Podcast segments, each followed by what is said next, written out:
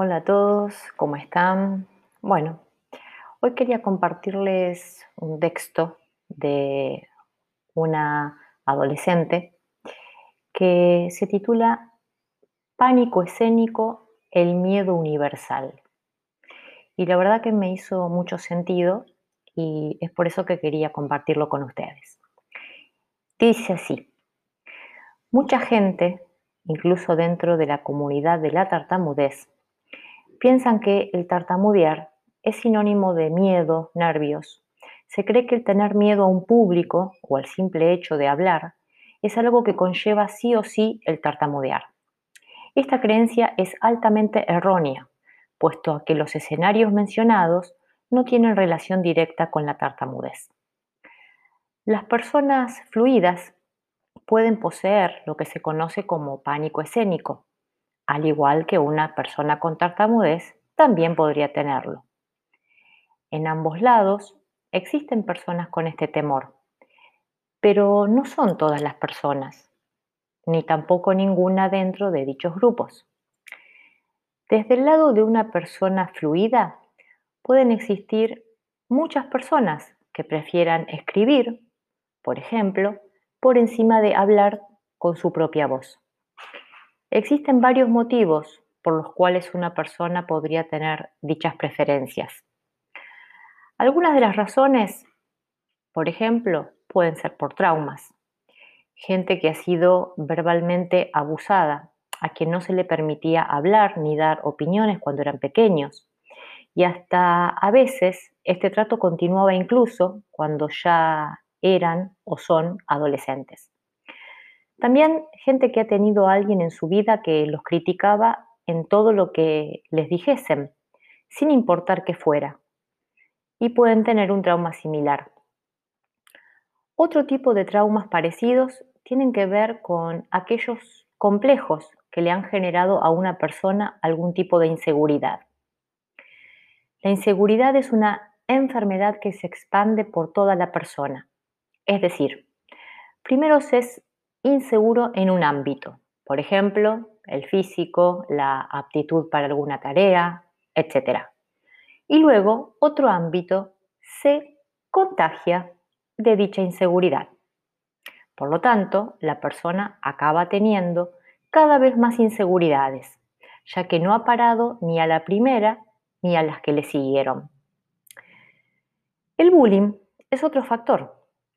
Muchas veces que ha muchas veces gente que ha sufrido bullying suele preferir quedarse callado y no hablar, optando por evadir preguntas o contestando de forma muy corta para que no se entre en detalles. Esto, obviamente, afecta a todo tipo de interacción que requiere el uso de su voz, como dar una lección, hablar con la familia o amigos, entrevistas, etc.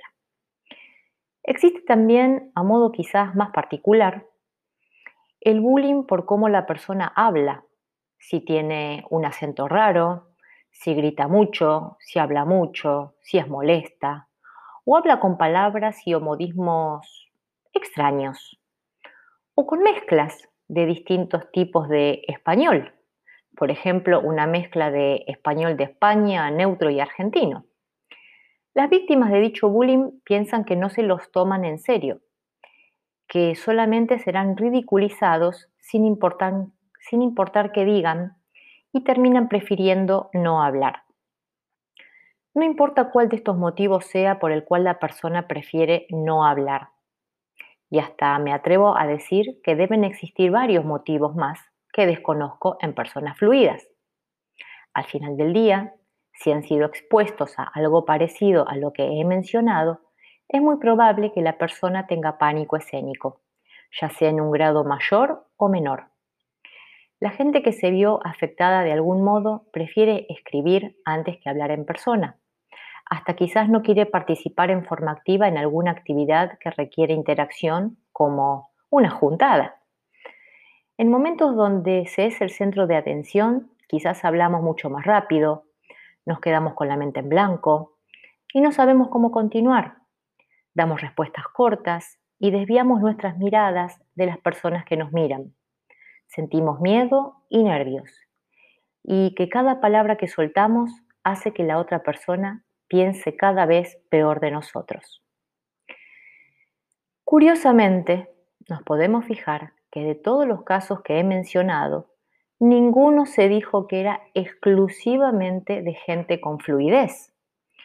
Y esto no es algo que solo ese tipo de personas sufre.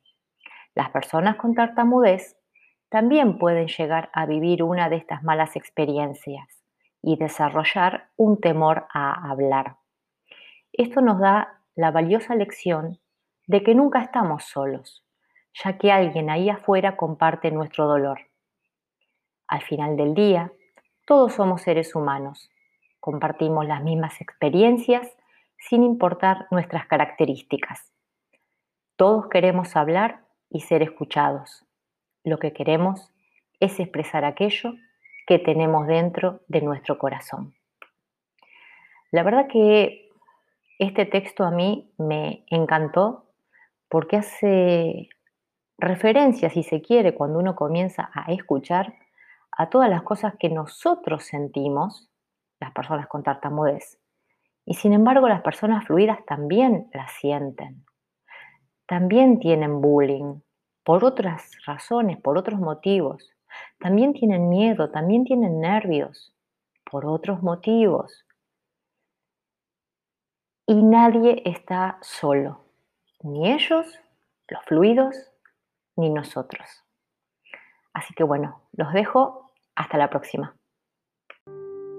Si te gusta lo que estás escuchando, suscríbete a Spotify, seguime y también te espero en YouTube.